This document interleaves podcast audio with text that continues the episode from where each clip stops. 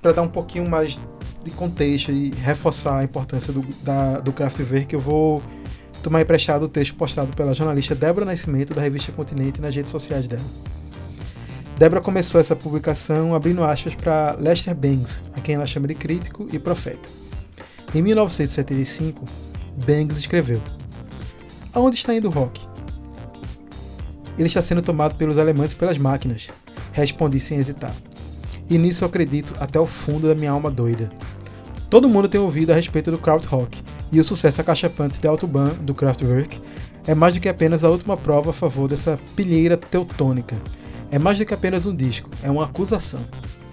Uma acusação contra todos aqueles que resistem ao frio e ferrenho arbítrio e à ordem da aurora inelutável da era da máquina. Legal, né? Pois bem, segue Débora.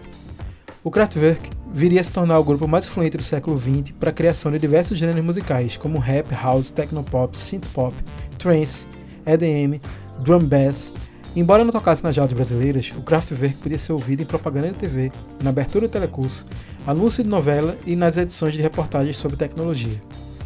E, em 1982, era praticamente impossível não escutar, mesmo que ao longe, Planet Rock, cujo sample era de Trans-Europe Express. Hoje o mundo perdeu mais um gênio, um dos pais, junto com Ralph Hutter, da música moderna. Descanse em paz, Florian Schneider. E aí, como eu já disse, a seleção musical de hoje vai ter dois blocos. Vai juntar algumas versões das músicas do Kraftwerk para mostrar a amplitude desses alemães. A gente vai do pop do Cardigans ao gótico do Susan Banshees, passando pelo toque caribenho do Senhor Coconut.